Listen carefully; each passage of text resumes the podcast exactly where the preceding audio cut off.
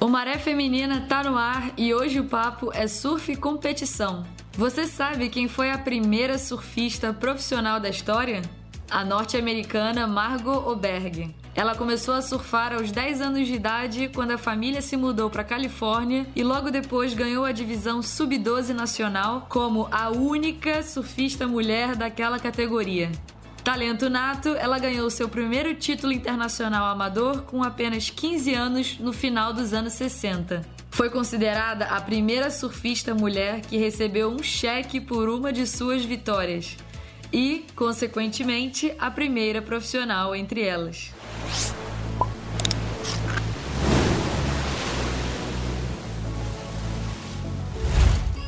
E aí, mulherada, tudo bem? Tudo. Olá, Cléia. Fala, Cléia. E para falar desse mundo competitivo, hoje quem entra na roda é a Lena Guimarães, do Stand Up Paddle Race, a longboarder Karina Abras e a surfista profissional Chantala Furlaneto.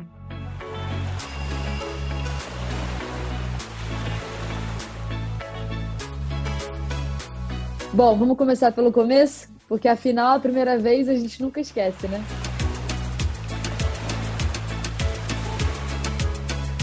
Kika, como é que foi a sua primeira caída no mar? Meu Deus, faz tanto tempo. Bom, para mim, na verdade, é, foi uma coisa que aconteceu naturalmente. É, eu morava em São Paulo, ia todo fim de semana para o Guarujá. Tem uma foto minha com seis anos, mais ou menos, numa prancha de isopor.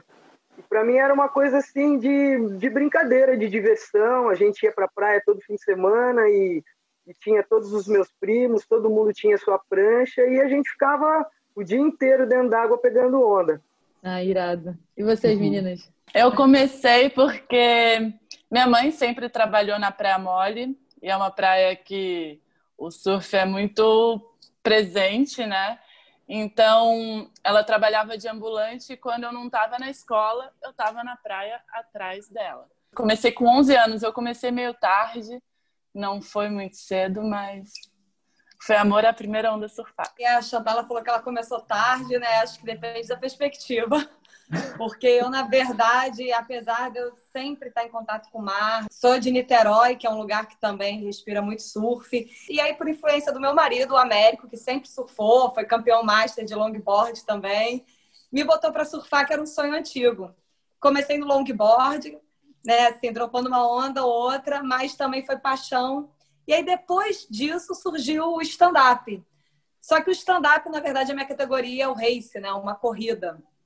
Ganha quem chegar primeiro. Então, a gente não precisa de performance em onda, de manobra, como a modalidade de vocês. Mas com o evoluir do esporte, as provas começaram a exigir que a gente entrasse e saísse pela arrebentação, às vezes mais de uma vez durante a prova. E eu tive que aprender a surfar e surfar numa prancha que tem 14 pés, né? Uau! Irado. E como é que foi a primeira experiência de vocês competindo?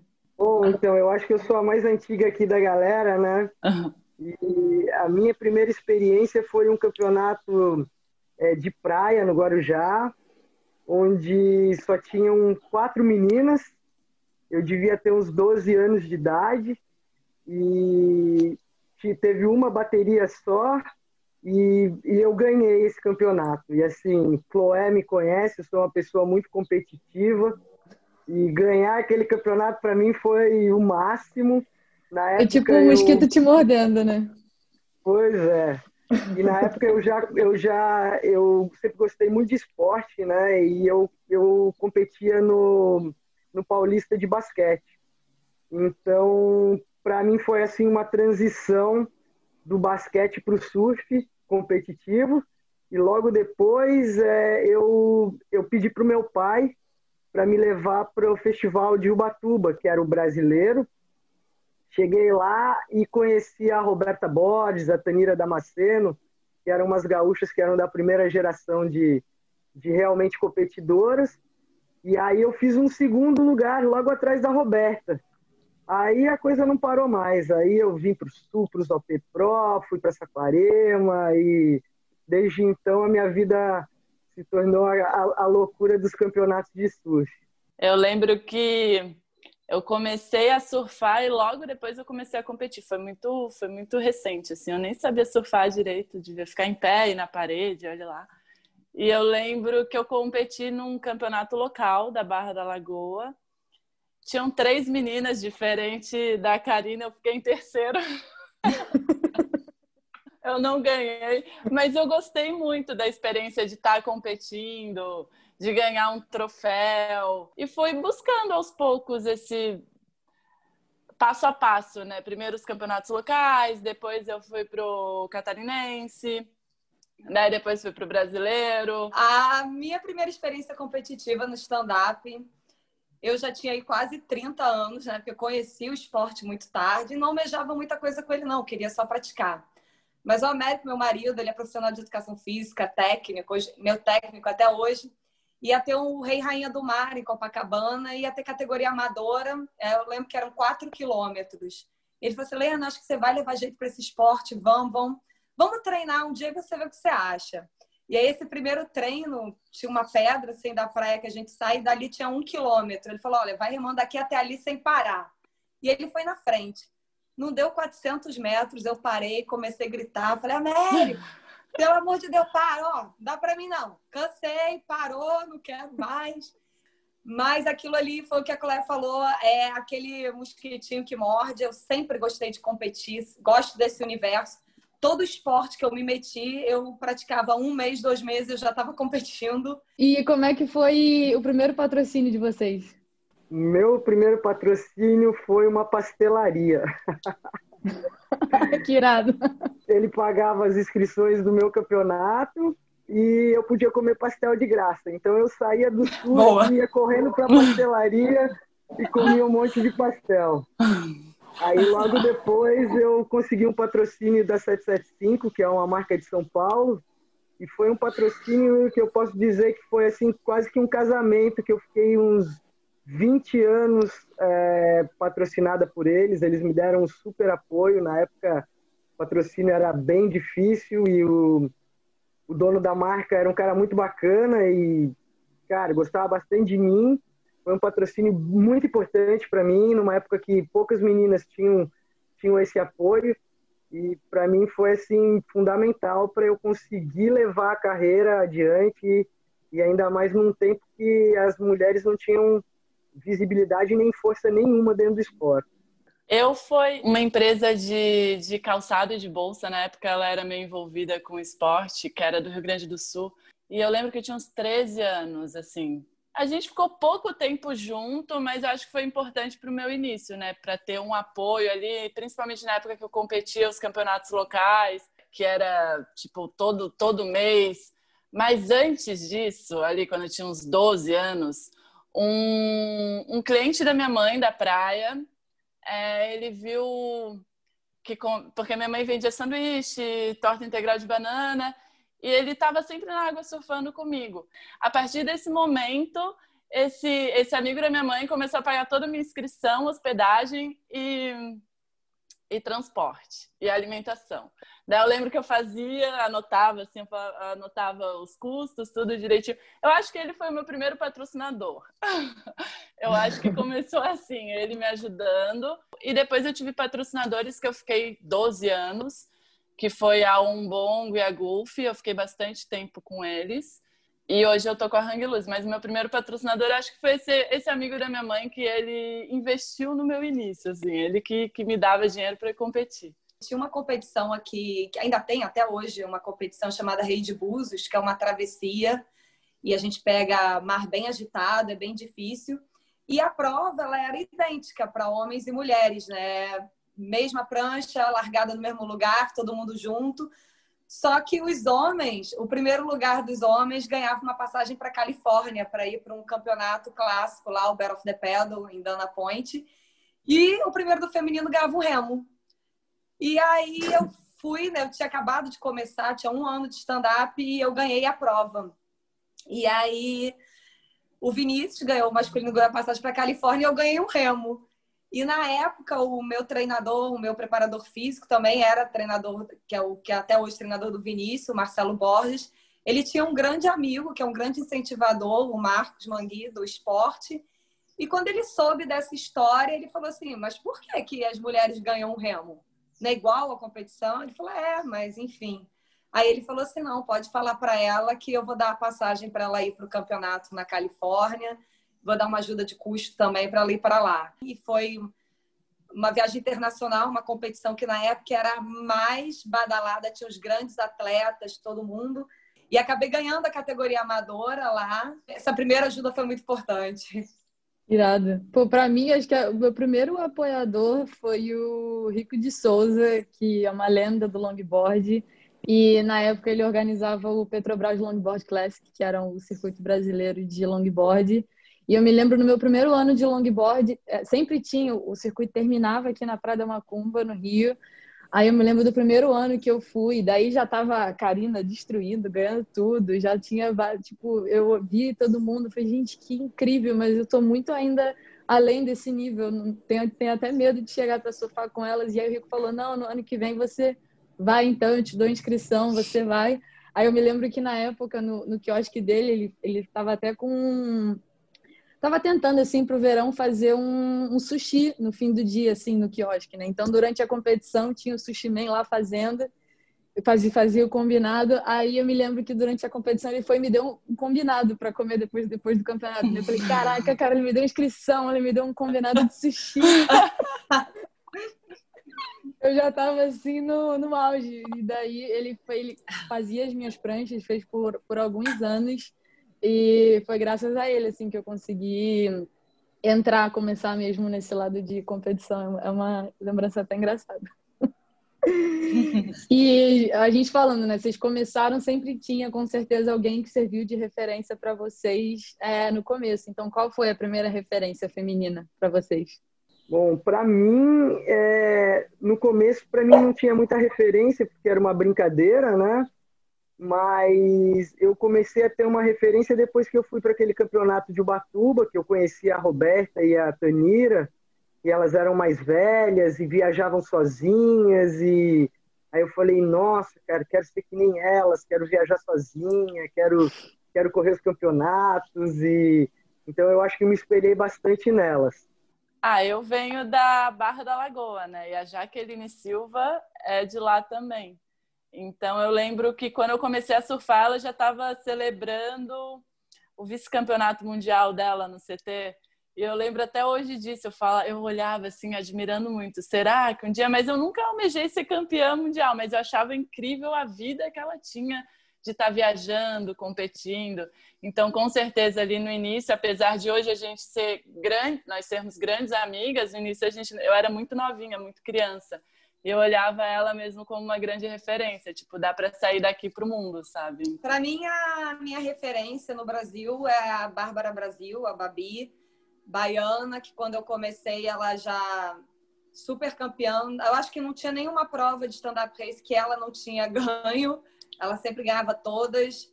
Uma Waterwoman, na verdade, tá aí arrasando hoje dia no foil, não compete mais de race, mas enfim, surfa, nada, mergulha. Então, para mim, era uma grande inspiração. Fora da minha modalidade, eu também sempre admirei muito a Fernanda Keller, porque eu sou de Niterói. Então, quando eu era mais nova, eu vi ela treinando.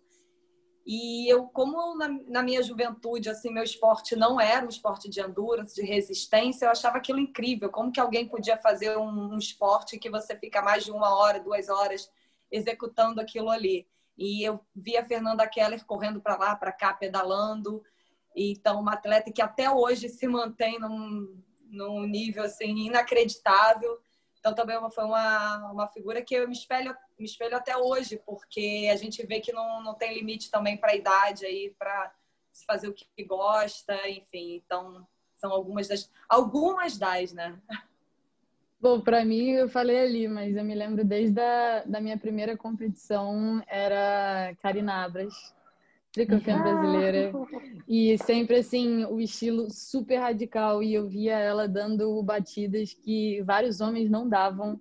E eu achava aquilo incrível, porque para mim, no início, acho que o principal desafio para mim no longboard era como que o longboard nem cabia embaixo do meu braço. E como eu entrava na água e conseguia controlar a prancha de 3 metros. E daí eu via as meninas na época, Kika, dando umas batidas assim alucinantes e sempre ali, tipo, fazendo baterias acirradíssimas. Eu me lembro que tinha, era sempre você, a Mainá Thompson aqui do Rio também, e a Angela Bauer. Então, eu sempre, eu me inspirei bastante é, nessas, nessas, essas foram as minhas referências quando eu comecei.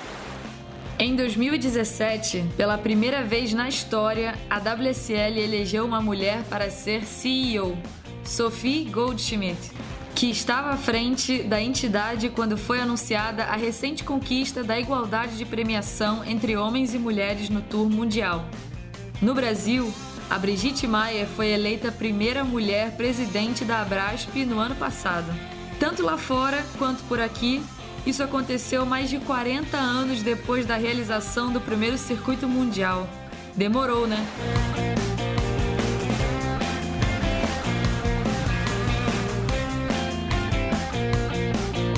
E falando aqui um pouquinho de mulheres no comando, é, hoje em dia a gente vê que, infelizmente, não tem ainda muitas mulheres no comando, assim, na frente do surf, infelizmente. Mas eu queria saber de vocês, o que vocês acham se a gente tivesse mais mulheres em posições de, de poder, em associações de surf, é, isso ajudaria a diminuir um pouco a desigualdade entre o surf feminino e o surf masculino? Ou se de repente vocês acham que teria que seguir um caminho à parte, fazer só o lado feminino e deixar o masculino para o lado? A minha opinião é sim e não, tá? A gente teve uh, um ano e pouco atrás a igualdade do pagamento de dinheiro para homens e mulheres e isso se deu é, dentro de uma gestão de uma mulher na WSL.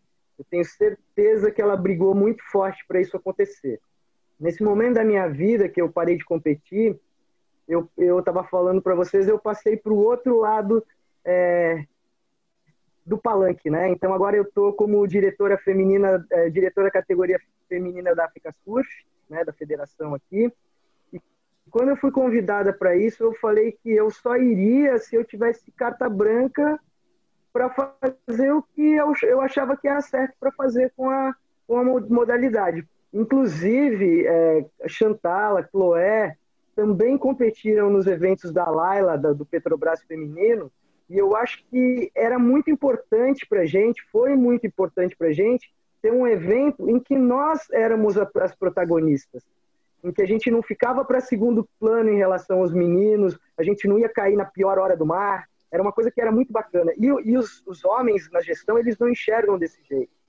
Então, eu acho que é muito importante é, ter mais meninas dentro de associações, de federações. A gente precisa ter mais mulheres juízas, a gente precisa ter mulheres é, tirando foto dentro d'água, mais técnicas, mais treinadoras, porque isso só vai engrandecer e vai mostrar o lado feminino da coisa, entendeu? No masculino tem tantos moleques despontando, campeões mundiais, e no feminino não. Eu tenho percebido que tem muito talento, não tem muito talento lapidado, não tem muita menina competindo para evoluir, tendo a oportunidade de viajar. Então, eu acho muito importante ter mulher sim em todos os em todos os lugares que elas puderem estar de poder, né? ainda é um universo muito masculino. Eu sou a favor muito de ter nós mulheres nessas entidades da, que estão gerindo o esporte e não de ter algo à parte. Eu acho que é preciso somar forças.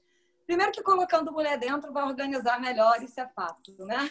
No stand-up, a gente, há três anos atrás, nós meninas nos unimos, nos mobilizamos e, e apresentamos uma proposta numa reunião durante o evento em que estavam oito atletas do masculino também, presidente da entidade da Confederação Brasileira de Stand-Up, apresentando que a gente não admitia mais ter uma premiação diferente, sendo que a gente pagava a mesma inscrição, competia o mesmo circuito, tudo igual. E a gente, o que fez mudar a regra e toda a tabela foi exatamente os homens virarem e falar, é realmente, não está justo. Uhum. E uma uhum. coisa que na época me chamou um pouco antes disso, me chamou a atenção, que eu conversando com a entidade, falei sobre essa desigualdade. Sempre o argumento é: existem mais homens competindo do que mulher. Então, para o homem é mais difícil ficar em terceiro entre 100 do que para a mulher com 20. Ok, mas a gente tem que pensar que isso vem de uma questão sociocultural em que a mulher teve muito menos oportunidade de estar ali. A gente vem galgando e conquistando esse espaço. Se a gente pegar a Olimpíada, por exemplo, Olimpíada que eu, que a Karina já estávamos assistindo, tinham esportes que só eram de homens, não tinha categoria feminina. Né? É da década de 60, mulher tendo que se inscrever como homem para poder correr uma maratona. Então, você veja, a gente não largou junto com os homens, a gente largou atrás. Então, normal que a gente não tenha o volume de atletas, ainda mais nos esportes é, de natureza, nos esportes que envolvem radicalidade, que é como o surf, o stand-up, que é mais seletivo ainda, mais masculinizado ainda pela sociedade. E, pessoal, eu acho que agora a gente está vivendo um momento que foi um divisor de águas é, na questão de o surf é, ter sido aceito para as Olimpíadas, porque Olimpíadas, os, os Jogos Pan-Americanos, ISA Games, até mesmo o campeonato do Kelly na piscina, é, tinha um menino e uma menina. No ISA Games tem um time onde todos pontuam igual. Então Nossa. não adianta hoje para eles ter dois homens bons e duas meninas ruins. Por quê? Porque as, as meninas vão afundar o time. Então, eu acho que hoje também é, é de, de vontade deles fazer com que a gente uhum. se desenvolva, que a gente tenha mais oportunidades para chegar junto, porque a gente vai estar tá somando igual, entendeu? Então, eu acho que a gente está num momento que a gente está com a faca e o queijo na mão. A Stephanie Gilmore conquistou sete títulos mundiais, igualando o recorde de outra australiana que fez história no surf feminino antes dela, Lane Beachley. De 1998 a 2003, Beachley dominou o Tour e conquistou seis títulos consecutivos, e depois o sétimo em 2006. Em 2007, a Stephanie assumiu o posto e igualou o recorde de títulos de Lane. Na linha do tempo das campeãs mundiais, com pouquíssimas exceções, australianas e americanas sempre dominaram o Tour. Por quê?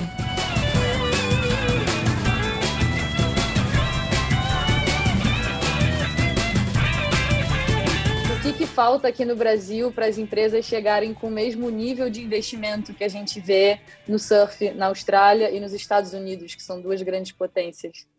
Na verdade, eu não acredito assim que a gente vai chegar num patamar igual à Austrália e, e Califórnia, porque culturalmente a gente não é um país do surf, né? Como eles são. Uhum. Né? Então, mas eu acho que a gente tem grandes chances de melhorar muito a gente está hoje em dia com a Brigitte Maier como presidente da Abrasp, né? Então, eu acho que aos pouquinhos a gente está galgando posições que a gente vai poder exigir mais para que a gente tenha uma, uma visibilidade igual à dos meninos. Eu acredito muito que são as competições que pode dar visibilidade para esses atletas, para atrair essas marcas. Mas eu vejo muita menina competindo, o ano passado eu vi muito campeonato amador e ainda falta o interesse na nova geração, sabe? Tem muita menina da nova geração surfando muito bem e sem patrocínio e competindo todo final de semana. Não tem esse investimento na categoria de base. E ontem eu estava vendo o vídeo de algumas meninas que estão tendo uma estrutura melhor para estar tá viajando e como elas evoluem, né? E como tu pensa, nossa, pode ser aí uma futura campeã mundial, pode vir aí uma, sei lá, meninas brasileiras. Para mim, a questão do patrocínio no Brasil, assim, envolve, lógico, vários fatores. E aí não só para o surf, mas eu acho que para o esporte em geral, né? Tirando aí e coloco mais, né? nem só o futebol, né? O futebol de campo masculino, porque, né? É, é esse que tem a visibilidade. Mas eu acho que para os outros esportes falta um pouco disso. Dentro do poder público, uma organização das, das entidades para poder usar esses recursos que são destinados.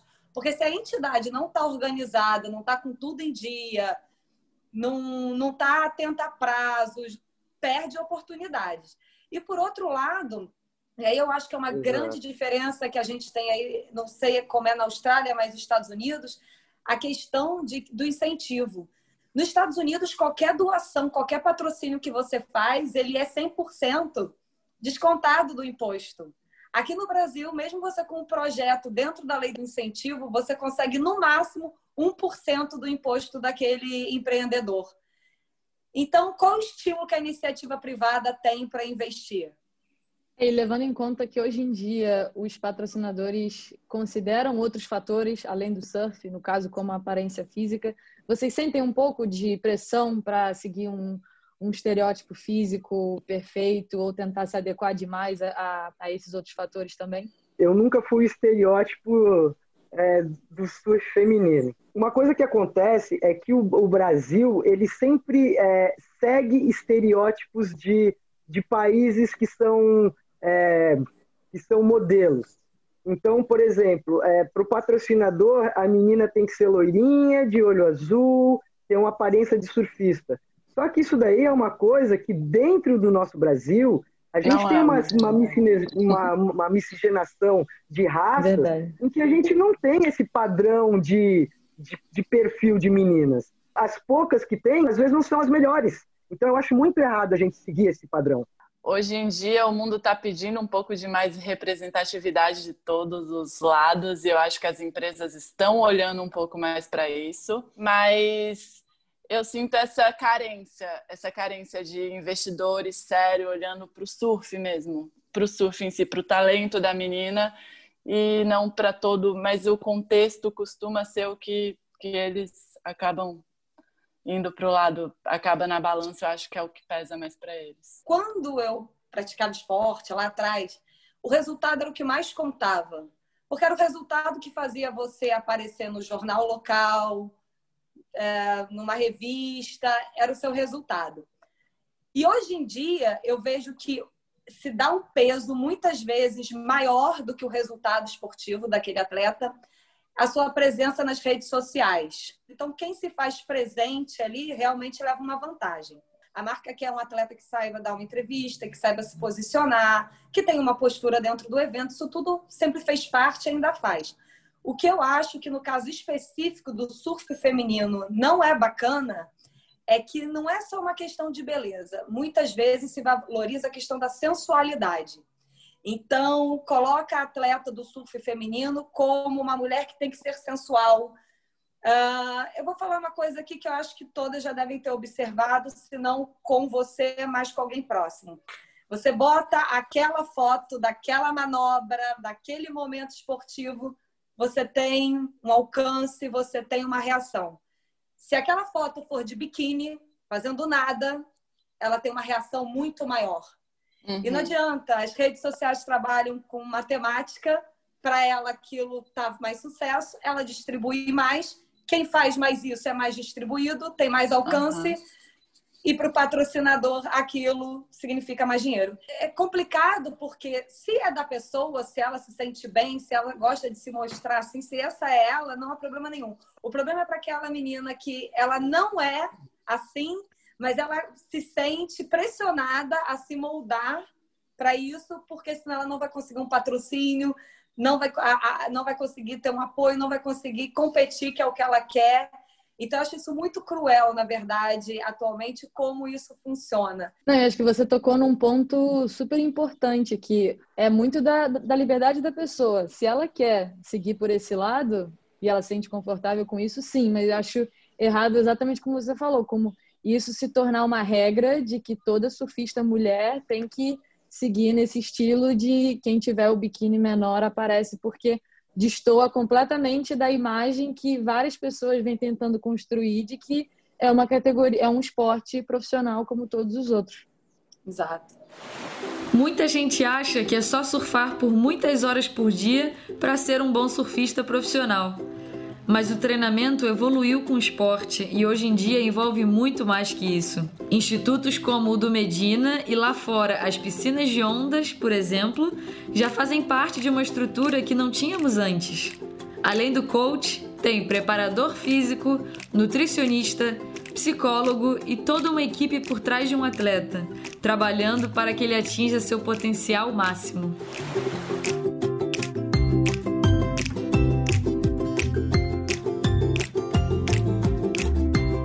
Mudando um pouco agora para o universo dos treinos, todo mundo, vocês são, são atletas e sabem que por trás de um atleta tem uma equipe de profissionais que ajudam esse atleta a chegar aonde chega. Então, eu queria saber de vocês, se vocês têm uma equipe por trás, com certeza vocês têm, mas quem está por trás das atletas para ajudar vocês a conquistar esses objetivos? Eu agora estou eu tô aposentada né, de, do, dos campeonatos. Eu compito um campeonato ou outro quando é um festival, uma coisa que fui convidada. Mas eu trabalho com surf diariamente, eu dou aula, faço treinamentos, então é, eu não tenho mais aquela obrigatoriedade de estar 100%, né? Mas eu trabalho muito meu, meu, é, porque eu preciso do meu corpo para trabalhar, né? Então, eu acho que é sensacional você fazer um trabalho de é, mobilidade, eu acho que é muito importante. Acho que a, a minha melhor fase, hoje em dia eu não pratico mais diariamente, mas a minha melhor fase foi quando eu praticava yoga. Então, assim, eu acho que o yoga, além de dar uma flexibilidade absurda, uma elasticidade aliada com um fortalecimento muscular, ela te dá uma clareza mental, uma concentração. Então, para mim, eu acho que um mix disso tudo aí é legal. E aí você colocar uma corridinha nas dunas, uma, uma caminhada, eu acho que é, é 100% o que você precisa. Eu treino funcional, faço yoga, já fui mais, mais presente nos treinos, né? principalmente quando eu competia. Hoje eu sou free surfer, então eu não tenho essa necessidade de estar forte, estar com condicionamento, é mais para eu estar surfando, eu quero me sentir bem, quero estar me sentindo no pique, né? Então eu acho que esse treino fora d'água ele é muito importante para você se manter resistente, com uma boa remada, com manobras fortes, né? Eu lembro quando eu competia, eu fazia muito yoga e era uma, uma das coisas que mais me ajudava a ficar calma, porque eu, eu ficava muito nervosa competindo, então yoga te, te, te coloca no controle da situação, né? Tu consegue respirar, parar um pouco e pensar, não, eu estou no controle, não é a minha ansiedade que vai me controlar aqui calma, a onda vai vir, tu vai dar o teu melhor. O esporte de endurance, ele tem essa característica que ele é um eterno treinamento físico, né? Os esportes você faz o físico, depois vai para a parte boa. A gente não, é físico, físico, físico. tem, tem prova minha aí que eu já fiz que totalizavam 220 quilômetros, né? Foram cinco dias. E aí eu tenho esse, eu não sei se é sorte mas o meu marido é o meu técnico, né? Então eu não tenho paz, eu não tenho paz. Eu acordo e vou dormir com o técnico do meu lado. Eu só vou só botar uma estrelinha aqui, que essa dupla dinâmica, cara, tá para nascer casal melhor do que Lena e América. Nossa, mas são uma figura no treino, um zoando o outro o tempo inteiro, comemorando, sério. Ah, então é bom. É, o pessoal brinca que na quarentena, né, os casais estão brigando porque estão muito tempo juntos. Aí eu falei assim: é, América, agora todo mundo sabe o que a gente passa, né? Porque a gente mora junto, trabalha junto, viaja junto, enfim. Então ele é meu técnico, mas eu tenho um preparador físico, o Sandro, e aí, fora de treino de água, e aí treino de todo tipo, treino longo, treino de tiro, treino em lagoa, em mar, treino em onda, é, aeróbico, aí seja corrida, bike, mobilidade. A mobilidade mudou minha vida realmente também. Aliás, quanto mais velha né, eu vou ficando, mais eu tendo que é, é, me doar para essas atividades aí porque o corpo vai começando a sentir, né? Coisas que antigamente em dois dias eu estava nova de novo, agora eu sinto que já preciso de mais tempo para me recuperar. eu tô assim. E olha que eu não faço nem isso aqui do que você fala. E como é que vocês adaptaram a rotina de treino durante a pandemia? Treinar é, em casa. Mim, é, foi muito legal, pelo menos aqui, aqui no sul, aqui em, em Floripa, porque a gente só ficou um mês com o surf proibido e o que eu vi é que assim com o trabalho remoto, né, que a maioria das pessoas começaram a fazer, muita gente teve muito mais tempo para surfar. Então tá, tá todo mundo dentro da água o tempo inteiro. Eu vejo assim até que o mercado do surf aqueceu bastante. E eu dando aulas também, eu, eu vi que eu, eu comecei a ter muito mais alunos. Então, para mim, é, a única coisa que mudou é que eu não vou na academia, porque eu não, não acho seguro ainda o ambiente da academia. Eu acho que e também ficou meio chatinho, porque tá cheio de regrinhas. Então, eu prefiro, quando faço meus exercícios, fazer em casa. Então, é, eu não estou me cobrando muito nesse momento de pandemia. Então, acho que está bem, bem gostoso até. É, eu comecei a treinar dentro de casa. Eu fazia academia, né? Aqui antes de tudo isso começar. A academia até fechou por um tempo agora que abriu, mas eu não pretendo voltar, não me sinto segura ainda. E comecei a fazer muito meditação, yoga, alongamento. Eu nunca gostei de alongar eu comecei a fazer isso no início, a gente fica um pouco mais o que está acontecendo no mundo, né? Eu fiquei bastante ansiosa no início. Aqui onde eu moro, em Arraial do Cabo, ficou pouquíssimo tempo restrito a questão de esporte individual na água. Então, eu fiquei pouco tempo sem poder ir para a água. E aí a minha rotina de água, na verdade, ficou normal, porque onde eu remo, minha prancha é guardada em casa, eu vou sozinha ou com o meu marido. E a gente sempre rema só a gente, não rema com mais ninguém, sempre. Né? Até diferente do surf, a gente não, não tem um pico, né? Então vai embora. Então, essa parte de treino de força, esse condicionamento eu continuo fazendo em casa. Corrida, sim, voltei para a rua. É, eu tenho uma vantagem de morar numa cidade pequena, calma. Meninas, segura aí um pouquinho que eu vou conversar com a Tainá Hinkel e a Bela Nalu sobre nova geração e já volto para propor um desafio para vocês.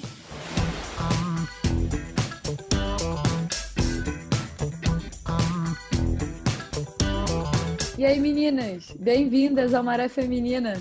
Oi, Clé, tudo bem? Oi, tudo bem? Essa nova safra de surfistas está apimentando o jogo, hein?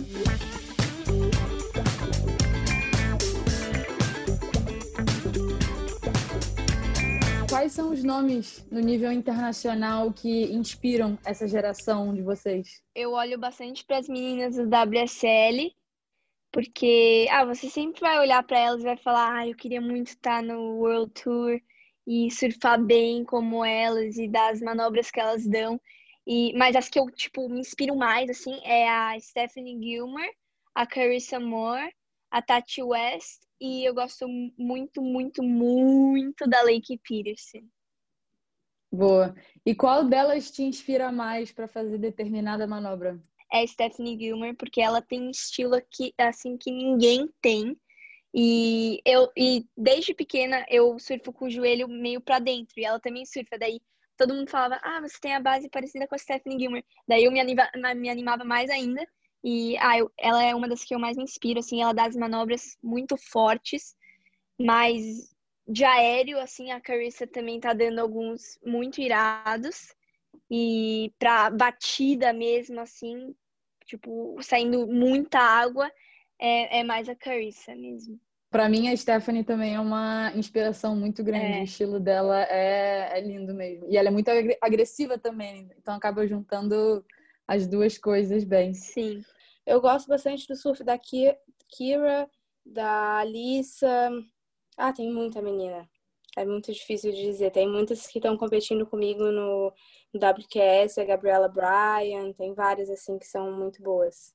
Eu gosto bastante do surf da Carissa Moore, eu acho que é uma das melhores surfistas do mundo e eu me inspiro bastante nisso, então eu tento, agora ultimamente inovar as manobras, estou tentando bastante e, enfim, radicalizar o máximo possível, né, que é assim que está evoluindo o surf.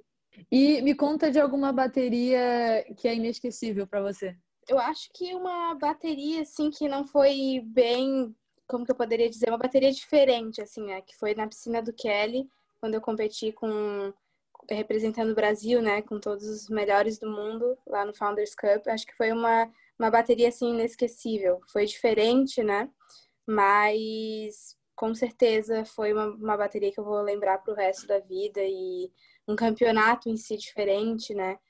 Mas olha, quando eu fiquei em terceiro no Mundial Pro Júnior, a semifinal foi uma bateria bem disputada. Uma das baterias mais inesquecíveis da minha vida foi lá em Itajaí. e eu tava nessa bateria e tinha uma menina na minha frente. Eu precisava, tipo, de um set, assim. E, ah, eu não tava muito acostumada a competir.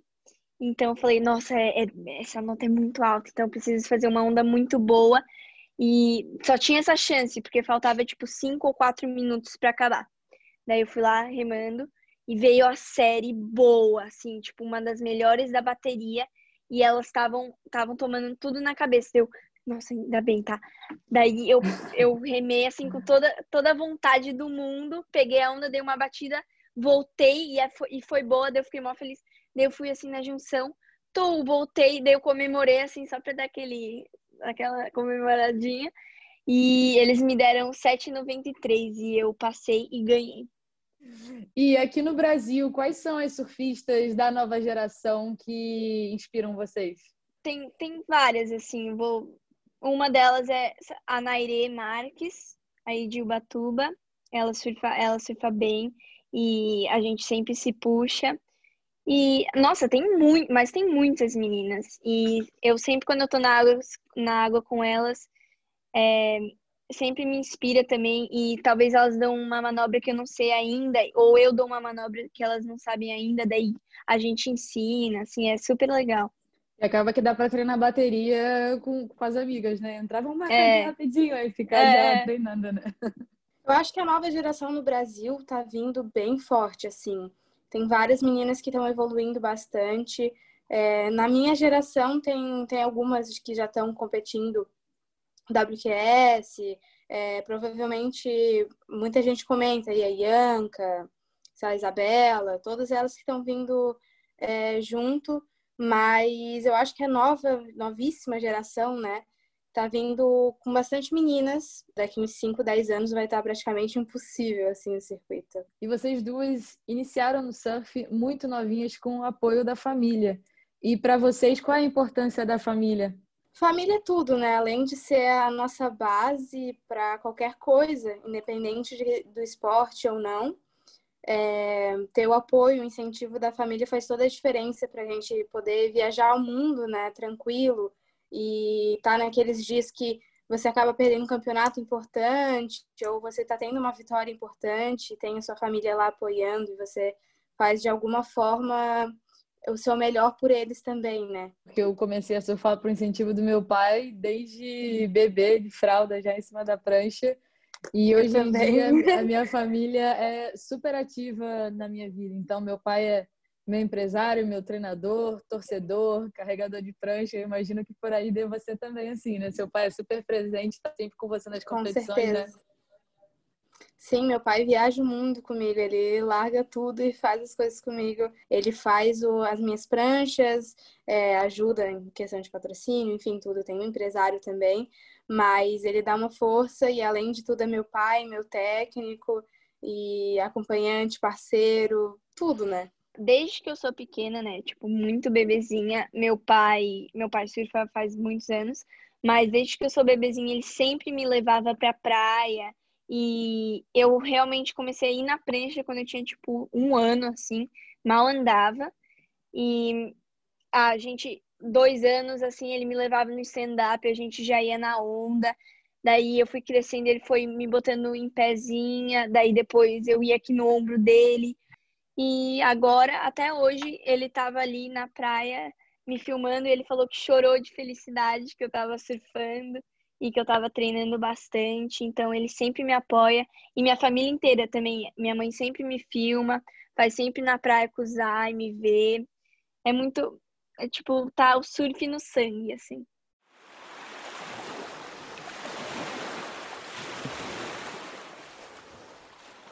Bom, hoje em dia o surf tem ficado muito moderno, ainda mais com as piscinas de onda, né? E eu acho que isso tem elevado é. bastante o nível do esporte. E eu queria saber de vocês, se vocês já tiveram a chance de surfar numa wave pool. É uma experiência incrível, totalmente diferente do mar, né? Então, lá tu pode treinar as manobras, repetir, a onda é igual, então tu pode repetir várias vezes, estudar ela. Eu tive a chance de surfar lá no Surf Ranch, na piscina do Kelly, antes do campeonato. Então, eu estava lá com os atletas, essa experiência foi incrível, eu nunca vou esquecer na minha vida. É, eu consegui pegar várias ondas lá no Surf Ranch. É, e quando eu tava lá, os, os atletas, né, eles falaram que pra eu não já tentar dar manobra tipo, ah, assim, sabe? Porque a onda realmente é muito difícil, ela é muito rápida e você sente que quando se você fosse dar uma manobra, você ia sair da onda porque ela tá sempre jogando para fora. Daí eu fui só curtindo mesmo na parede, daí quando chegava na seção do tubo eu tentava colocar, eu coloquei vários assim, só que daí teve uns que eu não saí ou ficava muito na boca. Mas ah, foi uma experiência incrível assim foi muito irado. E daí, no caso, tem alguma manobra específica que você acha que é mais fácil de treinar na, na numa wave pool ou todas as manobras são perfeitas para serem treinadas na piscina?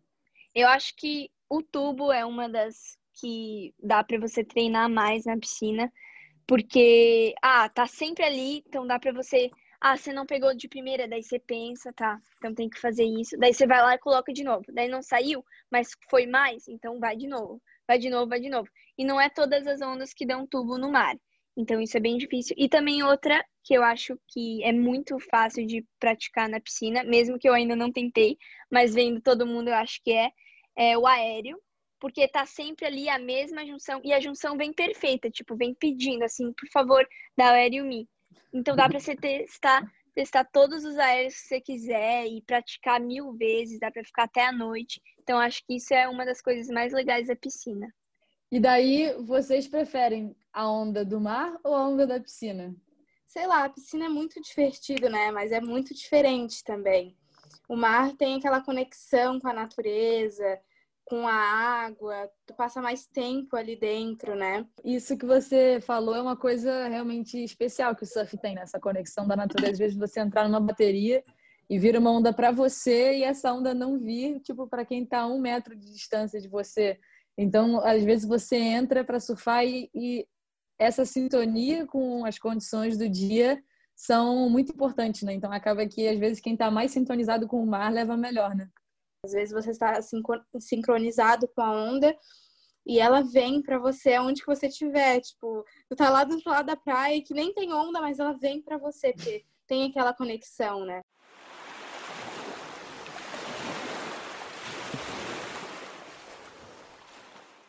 E qual o pico favorito de vocês aqui no Brasil?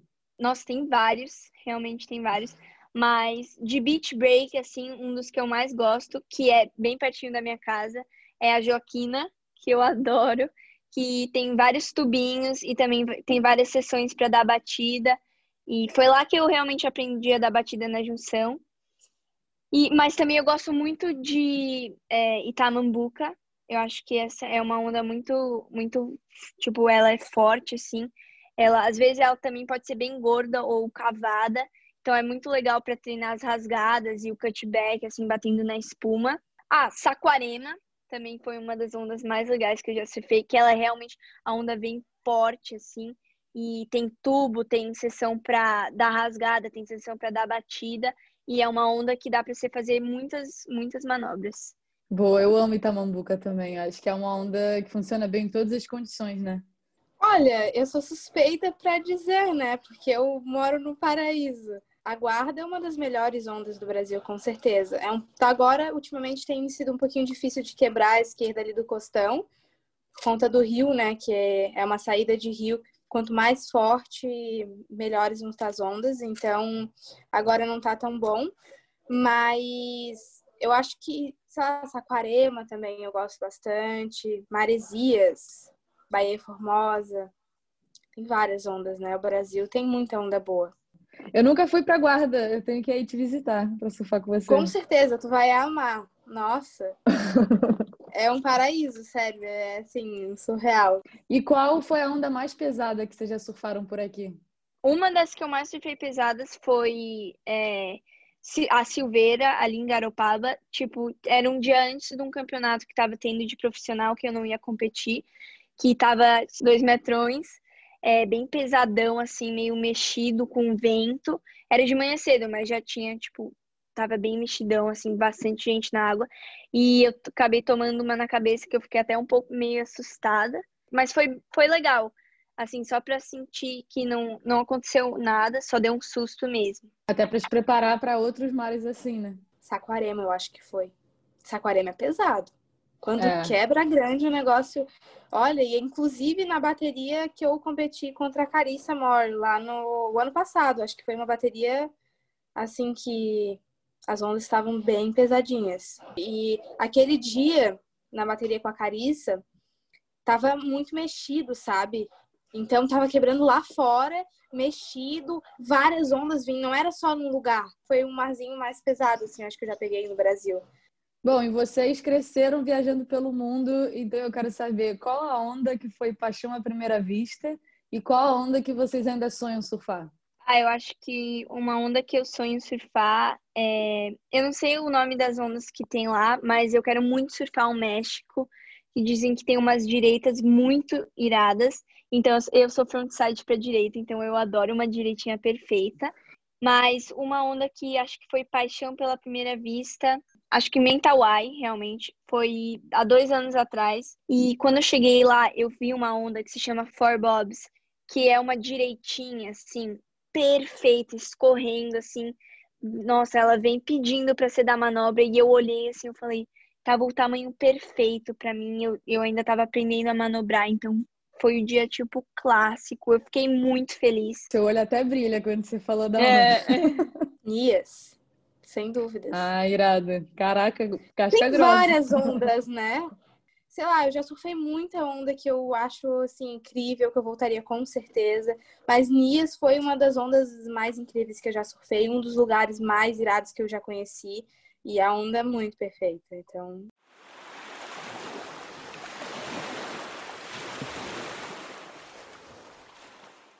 E falando um pouquinho de futuro do surf, que vocês estão muito bem inseridas, né, representando o Brasil muito bem, é, vocês acham que é uma tendência agora das meninas cada vez mais novas entrarem no circuito mundial?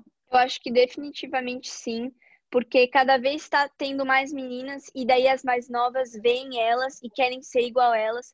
Então, sempre tá cada uma puxando o nível, sempre. E ainda mais com as piscinas. Se você mora perto de uma piscina de onda, você pode treinar, treinar. Então, acho que definitivamente vão entrar mais cedo. Com certeza. E no longboard é a mesma coisa. Quando eu comecei a, a surfar e competir de longboard com 12, 13 anos, eram pouquíssimas meninas mais novas, era sempre meninas mais velhas, mas hoje em dia tem muita menina de 13, 14, 15 anos que está surfando muito bem, você fica de boca aberta, É. porque acho que acaba abrindo oportunidade, né, para essas meninas, com mais competição, mais espaço para as meninas, né? é, antigamente não tinham muitas meninas, nem muito incentivo, né? É, por um período teve e agora tá voltando com muita força esse incentivo de competições. É, talvez ainda precise um pouco mais de patrocinadores, mas já tá tendo, sabe? Acho que foi muito importante o surf em si, não só para as meninas, mas a visibilidade que o surf ganhou depois do primeiro título do Gabriel. Eu acho que isso daí mudou muito a cabeça de muita gente, sabe? Então, eu acho que só tende a crescer e as meninas estão vindo com potencial total, assim. E na opinião de vocês, qual a importância de organizações como o Instituto Gabriel Medina para ajudar a evoluir nessa nova geração de surfistas? Ah, eu acho que esses institutos são, são muito importantes para todo mundo e ainda mais se você quer ser competidor, porque você está sempre competindo, tem muitas, muitas crianças ou adolescentes que estão surfando e sempre querendo é, surfar um melhor que o outro. E só você estar tá no meio disso, eu acho que é muito importante. Além de inspirar, né? Que tem aquela coisa do Gabriel, então, nossa, o cara é duas vezes campeão do mundo. E todas as pessoas que entram ali, crianças, adolescentes que entram ali, têm um, talvez o mesmo sonho dele. Então, tem já aquele, aquela inspiração é, mais perto, né? E Tainá, para você, quem vai ser a próxima campeã do mundo? Então, a Carissa é uma das melhores surfistas do mundo para mim. Eu sou muito fã dela. Eu acho que ela vai ser a campeã do mundo. Ai, é bem difícil falar, mas eu acho que quem tá surfando muito agora realmente é a Caroline Marks. Eu acho que ela tá, tá com surf muito forte. Ela é, ela é novinha, né? Então, e só vendo o surf dela, parece que ela já tem muita experiência e ela dá umas manobras que você fica tipo, como assim? É de é igual, nossa, é, tipo perfeito assim. Toda a técnica que ela tem e o jeito que ela troca a rabeta com o bico, assim, é tudo impecável. Então eu acho que ela tem uma boa chance de ser campeã mundial. E qual a meta de vocês como surfista? A minha meta, eu acho que é ser campeã mundial realmente. E acho que só você ter essa sensação de você falar, nossa, eu sou campeã mundial, sou a melhor do mundo, deve ser muito legal. Eu quero ser campeã do mundo. Essa é a minha maior vontade desde que eu comecei a surfar. E também fazer parte das Olimpíadas. Isso daí, com Boa. certeza, são as duas respostas que já tá no coração. Faz muito tempo. Boa, e tem tudo para conquistar. E você já sentiu alguma vez que entrou no mar é, algum preconceito por parte das pessoas que estavam na água por você ser menina e por ser nova? Por ser nova, acho que não, porque eles ficavam até. Ah, nossa, essa menina nova tá surfando. Mas por ser menina, eu já senti sim. É, muitas vezes no mar, eu já caí, eu era a única menina e eu ficava até impressionada, tipo, nossa, eu sou a única menina e todo mundo ficava meio que olhando assim, tipo, o que, que você tá fazendo aqui, assim, e eu ficava me sentindo muito mal, mas eu sempre tentava pensar que, ah, é para eu evoluir, então vou focar mesmo no meu surf. E mesmo não ligar muito, porque cada vez está tendo mais meninas. E eu realmente fiquei muito feliz quando eu cheguei aqui em Bali, porque o primeiro dia que eu caí tinha umas 15 meninas e mulheres na água. Então eu falei, nossa, realmente o surf está trazendo mais mulheres cada vez mais, e isso é muito irado. Sim, e isso que você falou de ser a única menina, acho que muita gente passa por isso e acaba que cabe a você ver se isso te motiva ou se isso vai te botar para baixo, né? Teve uma vez que eu tava é. surfando aqui no Rio, eu era a única menina e a única de longboard na água, então todo mundo olhando meio torto assim. E só que para mim eu já acostumei com isso, né? Então para mim, cara feia para é fome. Então eu continuei treinando, focada ali em pegar as minhas ondas e aí depois entrou uma menina de pranchinha, ela falou: Nossa, eu tava aqui na areia olhando o mar, e aí eu não vi nenhuma menina, eu tava meio assim de, de entrar na água sozinha, mas aí eu vi você, a única mulher aqui dentro d'água e quebrando. Eu falei: Ah, não, eu vou entrar ali do lado dela, vou ficar. Você me inspirou a entrar na água, e acaba que uma puxa a outra, né? É, eu acho que é muito legal, tipo, você tá sempre puxando uma com a outra. Né? Igual você falou, você tá na água assim, você fica meio, ah, nossa, sou a última, a única menina, podia ter mais uma. Daí quando entra, você realmente parece que dá uma felicidade, assim, você tá surfando, ah, é, tem menina na água, bora quebrar tudo. Então, é muito legal isso. Bom, chegou a hora do aguardado desafio aqui no Maré Feminina. E nele a gente volta a falar sobre a história do surf.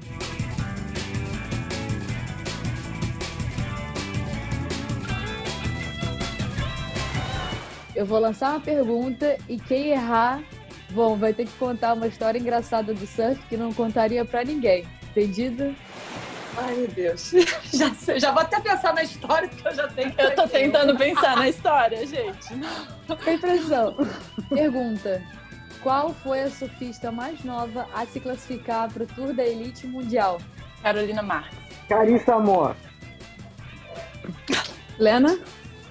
Gente, nem vou chutar. Foi a Caroline Marks? Tyler Wright? Não. Ah, eu achei que você ia acertar essa. Resposta: Caroline Marx, com apenas 15 anos de idade. Bom, a Chantal acertou. Era Caroline Marx. Aê. Hoje eu creio que ia ouvir uma história engraçada sua. É que eu lembro o dia que ela entrou, todo mundo, todas os, tipo, o WSL, tudo postando Youngest Girl pra entrar no WSL. Eu fiquei, nossa, que incrível, né? Uma menina tão nova, então eu também consigo. E eu fiquei super feliz, assim. E esse dia realmente eu não esqueço. História engraçada? É, que você tem assim vergonha de falar ou que você não tenha contado para muita gente, alguma roubada do surf. Ah, uma vez eu tava entrando no mar em Rock Point, no Hawaii. E aí eu tava com muito medo, eu tinha 10 anos de idade, minha primeira vez no Havaí. E aí o mar tinha, sei uns dois metros de onda, um metro e meio, não lembro exatamente. Mas eu tava entrando e meu pai tava indo na frente, tinha que se jogar, né? E eu fiquei com muito medo. E meu pai pegou, tentou mais cinco vezes. Eu falei, não, pai, ai, não quero, não quero. Eu queria entrar no mar, mas eu não queria me jogar ali, que eu tava morrendo de medo e tal. E aí ele pegou e se jogou. E eu peguei, e me joguei atrás. Veio uma série e comecei a berrar, pai! Na frente de todo mundo. Cara, o crowd inteiro do Hawaii me olhando assim, eu, pai! Me ajuda! Assim, eu não podia ter errado pra ter que contar essa, mas tudo bem. Tinha 10 aninhos, né? Tá valendo. Muito bom, mas esse chamado pro pai eu já fiz várias vezes também, então pode relaxar. Bom, é isso, meninas. O papo foi muito bom e eu agradeço demais a presença de vocês aqui no Maré Feminina. Eu que agradeço. Obrigada pelo convite. Muito obrigada. Valeu pela entrevista. Muito, muito obrigada. Eu amei participar. Obrigado. Pô, foi muito bom falar com vocês. A Lena eu não conhecia pessoalmente, mas conheço o Américo muito bem. Santalinha conheço desde pequenininha. Desde pequena. Eu ia no seu surf treino, você lembra? Pois é, lembro, lembro sim. E a Chloé, Baby Dragon, mora aqui, ó, no meu coração. Obrigada pelo convite, Coé. Sempre um prazer estar com você. Saudades aí dos campeonatos. Meninas, adorei aí conversar com vocês. Obrigada mesmo. Muito obrigada, meninas, por dividirem um pouco desse universo com a gente. O papo foi ótimo, mas eu tenho que me despedir. Continue ligado no Maré Feminina aqui no YouTube e no Spotify do canal Off. Valeu e até semana que vem eu não tinha experiência nenhuma em prova com arrebentação e o mar estava muito pesado. Eu passava, a arrebentação caía. Aí vinha me arrastando de volta. E o pia, que estava do lado, foi enchendo. Aí cada vez que eu conseguia passar a mão, eu todo, é. Aí quando eu caí, eu não dá. E foi, foi. Foi uma questão de honra que eu falei assim: eu vou aprender a fazer isso, eu vou aprender.